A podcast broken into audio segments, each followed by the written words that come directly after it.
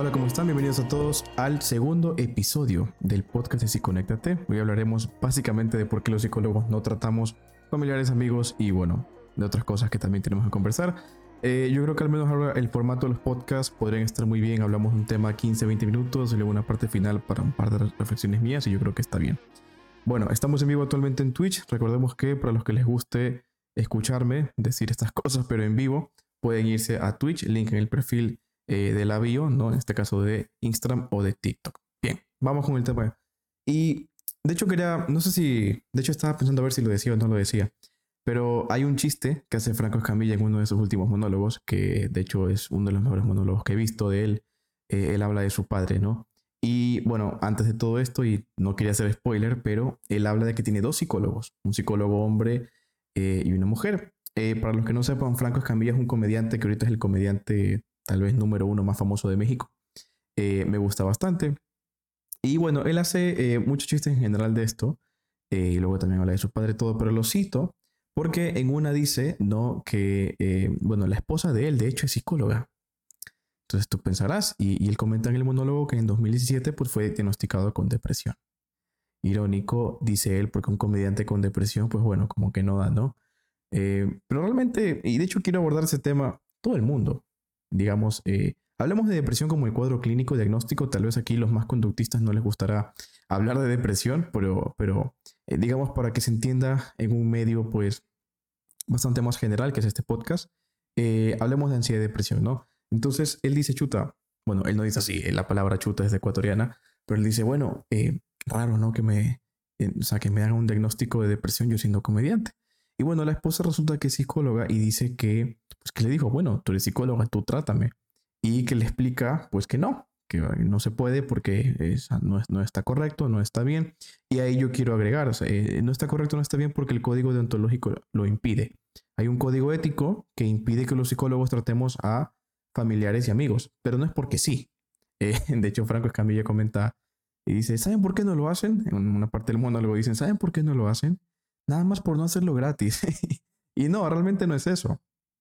Que bueno, también puede ser. No, mentira. Realmente no es eso. Lo que pasa es que una intervención psicológica, eh, y, no quiero no pienso que sea el, ejemplo tan tal, tal cual, pero por ejemplo, un cirujano, eh, de lo que yo tengo entendido, ciertos cirujanos dicen, no, yo no voy a operar a familiares ni amigos porque eh, me va a poner muy nervioso, me va a temblar la mano, no voy a, a funcionar como tengo que funcionar. Incluso en varias series, por ejemplo, tipo Doctor House, tú ves que e incluso el tema de, diagnóstico puede estar sesgado cuando hay un familiar. Eh, y tú dices, bueno, pero eso le puede pasar a los doctores no tan preparados. No, al mismo House, de hecho, le pasa cuando uno, a los que habrán visto Doctor House, él tiene un, equipo, no vamos aquí a, indagar todo, pero él tiene un equipo eh, de tres doctores especializados y cuando uno se le enferma, de la nada, pues se ve que empieza a tomar eh, decisiones pues muy, muy calmadas, muy de precaución. Y de hecho, uno de los que, de hecho, el que está enfermo dice, ese no es House. House no toma eh, precauciones, House toma riesgos. Porque ahora viene cuando yo estoy enfermo, porque obviamente pues estaba muriendo, porque ahora House, que típico doctor que no, no, típico realmente, un doctor muy atípico, que toma muchos riesgos, que no teme eh, decirle al paciente que se va a morir y que casi que tiene que convencer, convencer y manipular al paciente para ciertos tratamientos. Eh, no quiero cuestionar esa cuestión ética porque no me corresponde, pero sí un poco hablar de que incluso hasta el tema diagnóstico en medicina pues se ve afectado cuando hay eh, algún tipo de interés por medio de la relación. En este caso era de trabajo de, pues bueno, colegas de trabajo. Ahora imagínate tú cuando eres un amigo, un familiar, em, y al final pues yo creo que hay que explicar lo que es una intervención psicológica. Realmente la intervención psicológica puede estar en muchos, eh, o sea, puede tener muchos matices en el sentido de que, bueno, puede ser una conducta problema, puede ser un diagnóstico, digamos, de un trastorno, puede ser varias conductas problemas, algún tema de trabajo personal, organización, entre muchas otras cosas. El psicólogo te ayuda básicamente a resolver problemas con una metodología científica, recordemos. Nada andar estando años y años en terapia. Eso realmente no es psicología. Eh, los protocolos, pues incluso hasta los más largos, pues tampoco es para estar varios años, salvo que es algo específico, por ejemplo, y de hecho ahora un colega hace poco me, me corrigió y me dijo, bueno, de hecho un trastorno de la personalidad, pues sí, sí podría requerirlo por el tipo de tratamiento. Y bueno, evidentemente hay excepciones, pero no es la generalidad. Entonces, un tratamiento psicológico, pues, eh, tiene esta, este componente de que hay, una, hay un entendimiento de la conducta problema y hay un objetivo a la cual queremos llegar, que tiene que ser valioso para el paciente. Es decir, yo quiero dejar de tener X, yo quiero dejar de, comportarme de esta manera y quiero, y bueno, obviamente pues tienes que orientarlo a que sea algo más, digamos, en afirmación. Es decir, quiero sentirme mejor, quiero gestionar mejor mis emociones, quiero adquirir buenos hábitos, bla, bla, bla. Eh, entonces, cuando tú tienes un familiar, un amigo, ya es cercano, o sea, es difícil tener este, esta parte objetiva donde tú no tienes el prejuicio.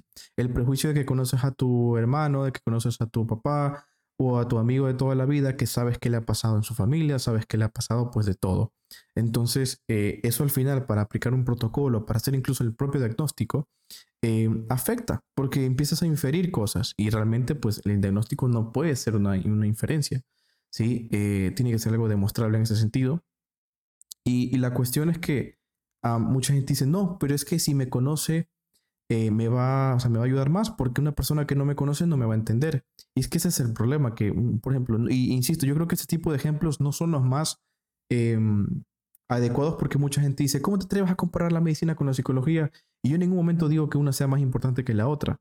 Yo pienso que las dos son importantes. Ahora, evidentemente creo que ser médico, al menos en Latinoamérica, eh, no digo de otros lados porque pienso que, al menos de lo que yo he visto, y he estado casi ya dos años en redes sociales y me doy cuenta de una realidad y es que cualquiera puede ser psicólogo, ¿verdad? En una universidad, pues nada que ver, mientras que para ser médico, por lo menos, eh, tienes que ser, digamos, más riguroso el proceso. Entonces, eh, insisto, no, no trato aquí de hacer un ejemplo de, ah, somos iguales que ellos, no, trato de hacer una comparativa, una analogía. Entonces, regresando a la analogía, que ya casi me pierdo, tenemos esta, esta cuestión de que eh, el médico, por así decirlo, que ya tiene más capacitación, va, va a tratar de hacer un diagnóstico. Uy, gracias por esa. Manitos largas se ha suscrito. Eh, para los que no sepan, estamos en Twitch, entonces me suenan las notificaciones. Eh, esperemos que no me distraigan mucho. muchas gracias por esa suscripción, manitos largas. él es una persona que, que, me sigue hace tiempo y está, y le voy a mención en este podcast también, en esta transmisión de Twitch, porque me ha apoyado bastante en el tema de los streams. Y bueno, te agradezco de acá, Teodoro creo que se llama. y bueno, Qué bueno que, la gente venga por acá. Bien, entonces, eh, regresando al tema, la intervención, digamos, médica, insisto, no soy doctor, pero trato de dar un ejemplo. Eh, a ver, digamos que requiere ciertos medicamentos. El medicamento va a funcionar en un porcentaje de las veces, ¿verdad? Bajo cierto diagnóstico correcto. Haz de cuenta que en psicología, tú para hacer primero el diagnóstico también no puedes ser subjetivo, tiene que ser objetivo. Y luego en la parte del tratamiento, no es como una pastilla que funciona y ya sino que depende de la conversación, depende de la actitud, depende de la confianza. Eh, insisto, y, mucha gente dice, es que si me conoce va a ser mucho más fácil. Es que justamente conocerte no, no, como he dicho, impide que tengas un correcto diagnóstico y un correcto tratamiento. Eso no quiere decir que hablar con tu amigo psicólogo no te va a hacer sentir bien, que eso es otra cosa que se confunde. No, yo hablé con mi amigo y me siento mejor. Pero es que sentirse mejor no es el objetivo de una intervención psicológica. Y ahí sale típico conspiranoico. Claro, tú lo que quieres es enfermar a la gente para que sigan, sigan en consulta contigo y entonces que los mantienes enfermos. No, tampoco me refiero a eso. Me refiero a que en una intervención psicológica y en algunas, por ejemplo, intervenciones, insisto con la, analogía para que se entienda, porque es la forma que he encontrado de explicarlo, por lo menos, por ejemplo, en TikTok y en redes sociales, y trato de hacerlo acá en este podcast, es, eh, hay veces que tienes que empeorar en, en ciertos tratamientos médicos pues, para sentirte mejor. Tienes que tener dolor, por ejemplo, una rehabilitación física, te va a doler lo que tienes que hacer. Tienes que estirarte, tienes que aguantar los masajes, tienes que hacerte, que ponerte las cremas, que de pronto tener muletas, si es incómodo, tienes que incomodarte. Entonces, a veces para mejorar, a veces hay que empeorar un poquito, o, por lo menos sentir displacer. Eh, y a veces pasa eso en, el tema de, las, de la intervención psicológica, porque no todo es sentirse bien. Hay momentos donde te das cuenta y dices, bueno, ¿sabes qué? Esto es mi responsabilidad. ¿Sabes qué? Esta es la infancia con la que tengo y vamos a trabajar con ello. No es un tema de resignación, es un tema de mirar hacia adentro y ser sincero con uno mismo. Entonces, ser familiar o ser amigo te impide que tú al paciente lo puedas ver como, alguien, como sea, digamos, como algo más objetivo. Y luego viene otra cosa, que luego yo por emociones, y, y eso yo lo decía pues de cara al paciente, pero de cara al terapeuta o de cara al psicólogo, pues aparte de yo saber, por ejemplo, muchas cosas de mi amigo o de mi familia o lo que sea, hay cosas que yo tal vez emocionalmente no las puedo contener y me, me va a dar muchísima pena escuchar que mi amigo llora enfrente mío porque su familia es complicada o porque algo le pasó o porque mi familia pues tal cosa y eso despierta cosas en mí porque soy parte de la familia. Y qué bueno que estemos en Twitch. Aquí hay algunas personas en Twitch que bueno em, la verdad es que lo digo porque me sorprende y perdón por cortar la, la, cuestión, pero tal vez esta es la desventaja de hacer las cosas en vivo, pero bueno, em, yo pienso que hay cosas que, que el psicólogo tiene que mantener y, y, quedarse para uno mismo. Los juicios de valor, por ejemplo, un psicólogo no puede hacer juicios de valor, pero de pronto si es a mi papá, pero de pronto si es a mi hermano, de pronto si es de un amigo, pues igual le digo dos, tres cosas en la cara. Pero es que eso deja de ser entonces una intervención psicológica. Eh, porque adquiere tintes de entonces yo pongo mi mapa del mundo y te lo muestro y te lo pongo para que tú lo veas. Y realmente el psicólogo no hace eso. El psicólogo te acerca, es una guía para que tú te acerques a lo que tú crees que es valioso. ¿ya? Te puede clarificar en algunas cosas, te puede de una u otra manera eh, aclarar cosas que tú no sepas con respecto a ciertos conceptos, pero también de la vida. Si te pide tu opinión, por supuesto. Aquí pregunta, eh, creo que es Miriam, Miriam. Hola, buenas. ¿Qué es el juicio de valor? Es decir, un psicólogo no te puede decir esto está bien, esto está mal. Esto yo considero que, entonces, y por ejemplo, el tema de la religión. ¿Qué pasa si un familiar tuyo, un amigo tuyo es em, religioso y espera que como tú también eres religioso, pues te trate, ¿no? Y ese es el problema. Por eso el psicólogo no debe tratar, muy aparte con familiares, tampoco con las creencias. O sea, las creencias se quedan afuera de la consulta. Eh, eh, algunos psicólogos más experimentados mencionan el tema de si te ayuda para una alianza terapéutica, podría ser, pero el código ético no está ahí porque sí. Em, al final, si yo soy ateo, no puedo obligar a una persona o, mostrar mi punto de vista, emitir un juicio de valor y decir, ¿sabe qué? Usted, señora o señor religioso que viene a mi consulta, usted está equivocado porque Dios no existe. No se puede hacer eso y viceversa tampoco. ¿Sí? Eh, digamos que yo soy ateo, ¿no? O en el ejemplo que sea religioso. Y esa es, esa es la cuestión. No se puede hacer juicios de valor. Por ejemplo, en política tampoco. No, es que eso es de la izquierda o de la derecha. Da igual. no se puede, el psicólogo no puede meterse a, cuestionar ese tipo de cosas del paciente. El psicólogo tiene que trabajar para lo que el paciente, digamos, es, eh, para lo que el paciente define como valioso. Entonces, si el paciente no puede hacer juicios de valor, ¿ya? Porque justamente las creencias impiden o imposibilitan un tratamiento correcto, porque a veces no se trata de discutir lo que está bien o está mal. Eh, a veces, por supuesto, discutir un tema en particular, si te lo pide el paciente, puede ser interesante para que él saque otras conclusiones. Incluso me ha tocado más veces que yo aprendo de los propios pacientes. Hace poco, y por supuesto no digo nombres, pero eh, atiendo a un docente que, que, bueno, es de una carrera que no voy a decir, pero una carrera que para mí, pues, eh, yo no conozco nada de esa carrera, y hablando dos, tres, minutos con él de un tema bien particular, me di cuenta de lo, de lo valioso que es esa, o sea, de lo, de lo, valioso que es lo que él defiende con, con, lo que estábamos hablando y que yo nunca lo había considerado. Y es algo que todos debemos, este, eh, y, tal vez sí puedo hacer el ejemplo, pero no quiero mencionar nada de pacientes aquí, por supuesto, ni nombres ni nada. Pero lo que intento decir es que aprendí bastante de este docente que está, eh, digamos, en consulta conmigo. Eso es lo que quería decir. Hay un, hay un docente de una universidad que está eh, no voy a decir de, qué carrera, que está en una sesión, bueno, en un proceso conmigo. Y en dos, tres minutos que hablamos de, de, un tema muy particular, aprendí esta vida de la otra. Y de hecho me quedé hasta con la boca abierta. Me vi en la cámara y dije, cierra la boca porque pareces muy impresionado. Normalmente eh, eh, tienes que tener un, digamos, un lenguaje corporal ahí, no verbal, que tampoco sea de, uy, no sé de lo que estamos hablando, porque también tienes que parecer seguro, ¿no? No se trata de mentir, pero la verdad es que me quedé genuinamente asombrado y se lo dije. Le dije, mire, y cuando le dio esta, esta retroalimentación, él no se la esperaba. Eh, y bueno, es una cuestión de que también en la conversación de la consulta pasan muchas cosas. Yo tengo que aprender también eh, del, del, consultante. No le quiero decir paciente, a partir de ahora trataré de decir consultante. Y el consultante va a aprender también del proceso, tal vez una que otra cosa de mí. Y por ejemplo, y, y regresamos a la parte y tratemos de hacer esa conclusión. realmente no tratamos con familiares y amigos porque no, no hay una objetividad, ¿sí? Entonces no se puede intervenir de la mejor manera. Da paso de pronto a cosas que no se admiten dentro del código deontológico como los juicios de valor, ¿sí? Eh, me, impide la correcta empatía porque tengo que tener una empatía suficiente para escucharte, para entenderte, para no juzgarte, ¿sí? Eh, pero si es demasiado, pues me pongo a llorar contigo. Y si es muy poca, pues no te entiendo. Ya estoy desconectado efectivamente de lo que pasa en la sesión y un psicólogo tiene que medir esa empatía, tiene que practicarlo. Em, Creo que es una de las cosas que se me ha hecho, al menos en lo personal, se me ha dado muy bien el tema de medir mi empatía. Les puedo decir que solamente una vez estuve casi a punto de llorar. Eh, obviamente, pues el paciente no se dio cuenta. Gracias a Dios era de noche y la, Bueno, para los que me ven en Twitch, esta cámara tampoco es que es tan buena. De noche, bueno, aquí de día parece normal, pero de noche es mucho peor. Y yo creo que, eh, creo que también tenía los lentes puestos. Y no se me veía, o sea, no se me veía mucho. Eh, pero yo estaba ya con los ojos así empapados, a punto de si cerraba los ojos se me salía una lágrima. Porque era una historia muy complicada.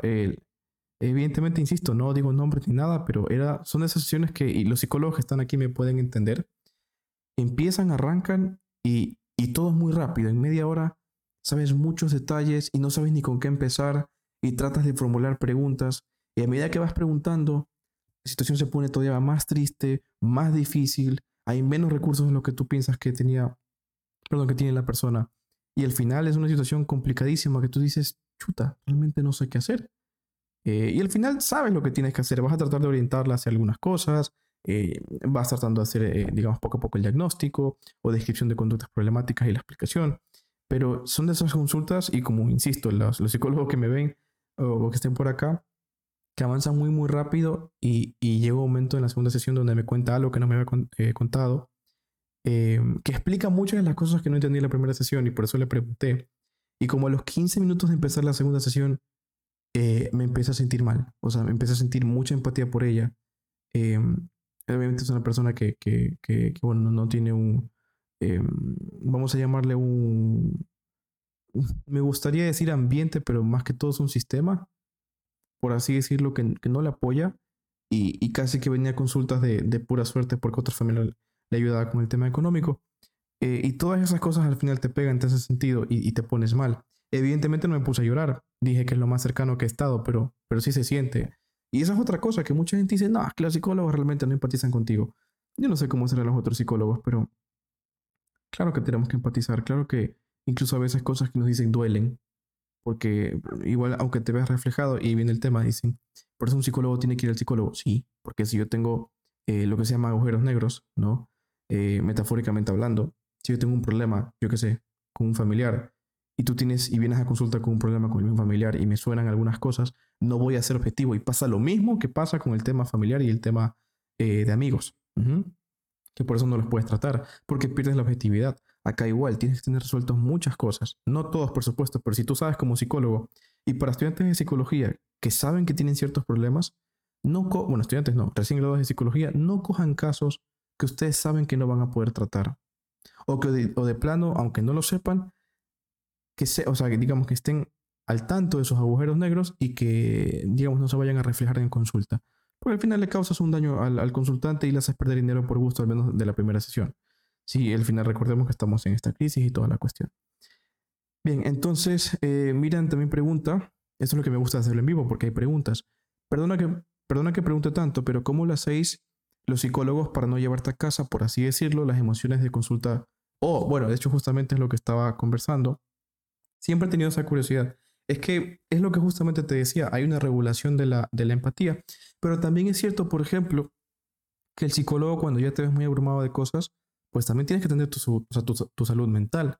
Eh, y si bien es cierto, no vas a conectar de la misma manera con todas las historias, tienes que tener cosas que te ayuden. Yo me di cuenta y creo que es una de las cosas que las personas que me conocen saben muy bien, que cuando yo no me, yo no me conecto con la guitarra, me gusta mucho tocar guitarra, y cuando pasan dos, tres meses que no toco guitarra, que estoy hundido, el rato que lo hago me siento muy bien, porque empiezo a sacar cosas con la música. Normalmente también tengo mis, mis deportes, yo juego mucho tenis. Ahora último no, porque rompí cuerdas, pero bueno, me ayuda mucho a sacar toda esa tensión, todas esas energías que tengo. Eh, también evidentemente pues converso algo de eso en mis redes sociales, no del caso como tal, sino que digo, bueno, hay un caso yo que sé de dependencia emocional, entonces hablo de la dependencia emocional, eso me ayuda a estudiar más el tema, eso me ayuda a entender mejor el problema, ¿sí?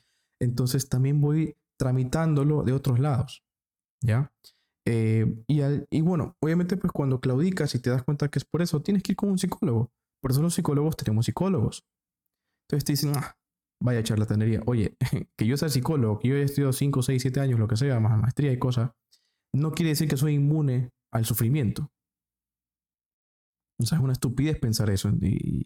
Y de pronto tú dices, no, pero si te sientes mal, solo aplica lo que tú aplicarías con otra persona. Y viene el mismo problema, no hay una objetividad, porque soy yo. Ahora, eso no quiere decir, y para aclarar esto, eso no quiere decir que, por ejemplo, yo como psicólogo sé cómo prevenir parte del estrés. Casi no tengo, o sea, casi no tengo estrés, pero cuando me estreso lo gestiono bien. Pero esos, digamos, hablamos de cosas así bien, bien puntuales, bien leves, por así decirlo. Si el día de mañana, por ejemplo, tengo algo un poquito más complicado, yo que sé, me pasa algo, tengo un duelo pues que es complicadísimo, por más que yo sepa que tengo que hacer ejercicio, que tengo que distraerme, que tengo que enfocarme en lo mío, que tengo que trabajar en la, aceptación, entre muchas otras cosas, si yo no puedo hacerlo, puedo pedir ayuda.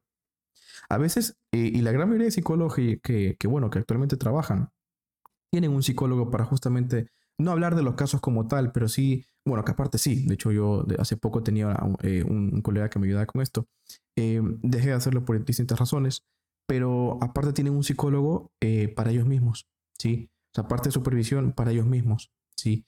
Y, y saber, ¿no? no se trata como que, bueno, te das cuenta eh, cosas distintas con, con, ese psicólogo, sino que tramitas mejor. Y aparte siempre te puede ser un psicólogo que esté, em, digamos, más capacitado para ciertas cosas. Porque, por ejemplo, si yo ahora de la nada empiezo a tener burnout, voy a dar un ejemplo. Entonces estoy muy estresado, o sea, tiene que ser radical. Muy estresado, no sé cómo llevar mi vida.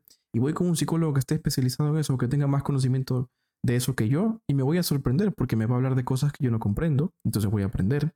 Me va a hablar de técnicas que yo no conozco, entonces las voy a aprender y las voy a hacer y me van a servir, ¿sí? Entonces al final se trata de eso, un poquito el, balance. Eh, y, haciendo una conclusión pues muy general, es eso, es eso. Eh, cuando no hay objetividad en una intervención es muy difícil hacerla y de entrada pues no se recomienda. Por eso el código ético del psicólogo no recomienda que el psicólogo trate con familiares, con amigos eh, y también pues justamente que no, se hagan juicios de valor, o sea, que todas las prácticas, las prácticas basadas en evidencia no emiten juicios de valor, tratan de ser lo más objetivas posibles, ¿sí? Eh, y al final se trata de eso, hay una ética que nos mueve. Por eso en el podcast pasado que hablaba justamente de las heridas de la infancia, eh, no es una metodología basada en evidencia, por eso no se la recomienda, como muchas otras. Pero bueno, eso tal cual, ¿no? Entonces, eh, Gato Loco está en Twitch. Muchas gracias por estar por acá es el podcast número 2. Eh, claro, es como si un médico se autodiagnosticara. Pero ¿sabes qué, Gladys? Yo sí pienso que, por ejemplo, hay médicos que ya más o menos saben, tienen una infección, tienen este, un dolor de, cabeza, tienen una cosa. Eh, o sea, creo que hay ciertas cosas que el psicólogo puede hacer por sí mismo, igual que un médico. Pero, por ejemplo, o sea, si ya, si tú eres un médico que especializado en, yo qué sé, eres un traumatólogo y tienes un problema con la tiroides, igual hay médicos que me dicen, no, pero si tiene que ver, yo no sé, yo creo que no, estoy, creo que estoy diciendo algo muy centrado, pero te dicen, bueno, igual tienes que ir con una persona especializada en lo otro, ¿no? Eh, entonces, no puedes tratar con todo realmente. Em, pero bueno, eso creo que ha sido la idea principal. Em, y una segunda parte que también quería decir que justamente puede que, y de hecho esto lo vamos a hablar porque es la introducción para el capítulo 3, es en mí, digamos, en lo personal, porque como psicólogo a veces me da un poquito de ansiedad hablar de ansiedad. Yo creo que se va a llamar así. ¿Por qué me da ansiedad hablar de ansiedad? No, porque yo tengo ya dos años en redes sociales y quieras o no tengo que hacer mucho contenido. En TikTok creo que tengo más de 600 videos, en Instagram creo que tengo 200 y pico de posts. He hecho muchos en vivos, tengo por ahí para de Twitch, un par de videos en YouTube. Pero, y, y pese a que no es tanto, porque realmente no es tanto, hacer un video tal cual así no, no, no es tanto. Eh, siempre, digamos, de los temas principales, ansiedad y depresión, llega un momento donde me he repetido tanto en tantos videos que creo que lo banalizo. Entonces siento que mis explicaciones son escuetas. Y mucha gente cuando para mí yo digo algo que es muy simple, hasta me escriben agradecer por Instagram. Y yo digo, pero entonces creo que me pasa eso del síndrome del impostor, que no existe como tal, pero, pero siento que lo que yo digo no tiene mucho valor. Entonces siento que se banaliza tal cual eh, lo que yo digo en redes sociales o lo que se habla mucho. es curioso porque es lo que pasa con una canción que te gusta mucho como Despacito, que en su momento salió y todo el mundo despa y ya pues completa, completa eso. Pero luego ya es como que cada rato hay otra vez despacito, ya, ya te cansa, ¿no? Eh, yo pienso que ya me he cansado, me he hartado de hablar de, de ansiedad, depresión, de muchas otras cosas, eh, desmentir cosas como la, la, la pseudopsicología. Y llega un momento donde me canso. Y por más que me manden amenazas de muerte por redes sociales, ya ni respondo porque es como, como que le pierdo el valor. Y me di cuenta, wow, tienes depresión. No, no es eso, pero, pero realmente no, no consigo nada. O siento que no consigo nada con, pese a que hay ciertas, ciertas cosas que, eh, que, por ejemplo, tienes que seguir desmintiendo, ¿no? Para que la gente no caiga en engaños. Y eh, cosas que también eh, de mi propio contenido que he venido a reparar. O sea, yo creo que es negligente seguir estudiando y que no recapacites en algunas cosas. Yo he cambiado mucho de opinión con, con, respecto a lo que es la depresión, he cambiado mucho de, de, opinión con respecto a lo que es la personalidad. Hay videos que yo te hice en 2020 que ya no los comparto. Y creo que un par de los, o sea, los borré también. Hablando justamente de personalidad. Y los que son de humor, pues los dejo y aclaro que son de humor. Pero, em, o sea, yo pienso que un profesional siempre tiene que, al menos de salud, siempre tiene que estar en continua mejora. Y, y habrá esos momentos donde yo diga, bueno, pues ya aprendí otra cosa nueva. Pero me, me termino cansando de los mismos términos siempre. Y entonces a veces pienso que lo que yo digo no tiene valor. Entonces por eso digo, a veces me da ansiedad hablar de ansiedad. ¿Pero qué tiene que ver la ansiedad con el próximo episodio? Pues justamente el próximo episodio hablaremos del estrés laboral, porque hicimos una encuesta en Instagram, y si no me sigues en Instagram, sígueme en Instagram. Porque hacemos la encuesta por el tema de cada semana. Eh, ya hicimos la encuesta por el capítulo 3, la hicimos al principio de esta semana. Yo estoy grabando esto hoy 21 de julio, probablemente ustedes vean esto el domingo, que no sé qué día cae. Em, o sea, qué número de día cae. Pero bueno, realmente pues ahí estamos y vamos a hablar básicamente del estrés laboral ¿Y cómo gestionar el estrés? O sea, ¿qué, se sabe del estrés? Diferencias con ansiedad, creo que eso es muy importante.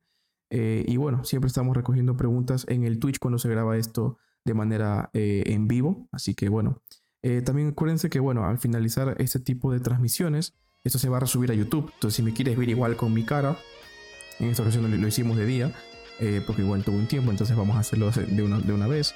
pues bueno, lo puedes ver resubido en YouTube también, el podcast número 2 pero también lo puedes ver en Spotify y en Apple Podcast eh, subido el día domingo como el capítulo ya digamos ya, ya oficial, ¿no? Entonces muchas gracias a las personas que están aquí en Twitch.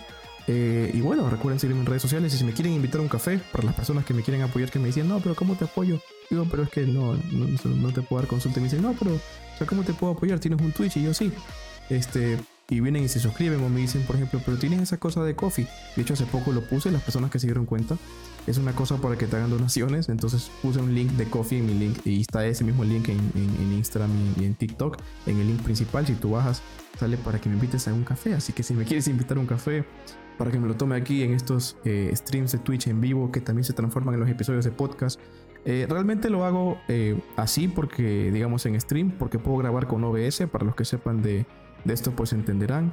Eh, no quiero grabar varias cosas, así que grabo una sola cosa, eso se transmite en Twitch para los que lo quieran ver en vivo.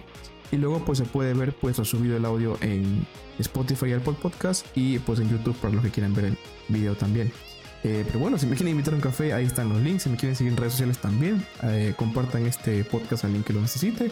Y bueno, si tienen algún tipo de pregunta, ya saben, por Instagram a veces me demoro un poquito, pero sí voy contestando, ¿sí? Y bueno, que esté muy bien y finalizamos el podcast. Nos vemos la siguiente semana con el tema de por qué me da ansiedad hablar de ansiedad. ¿Por qué me da ansiedad hablar de ansiedad? Dios mío, estos títulos. Pero bueno, nos estamos viendo después. Un gusto y cuídense mucho. Hasta luego.